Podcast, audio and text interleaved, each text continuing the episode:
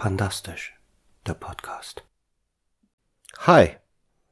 Manche von euch fragen sich jetzt, oh, noch ein Podcast? Muss das sein? Ich sage, warum nicht?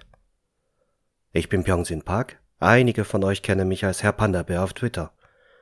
Ich habe in diesem Jahr mein Buch ins Leere gelaufen veröffentlicht, in dem ich über mein Leben mit der Depression berichte.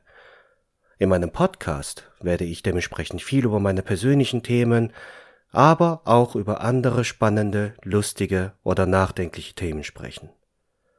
Und ich werde sicherlich nicht nur babbeln. Ich werde auch Gäste einladen, die zu Wort kommen werden. Vielleicht sogar ihr selbst? Und auch andere künstlerische Beiträge von mir werden kommen. Begleitet mich also auf meiner neuen Reise und lasst euch überraschen, ich werde die Episoden in lockerer, unregelmäßiger Reihenfolge präsentieren, ganz stressfrei.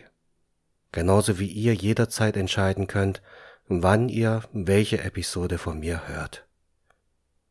Abonniert meinen Podcast und seid von Anfang an dabei.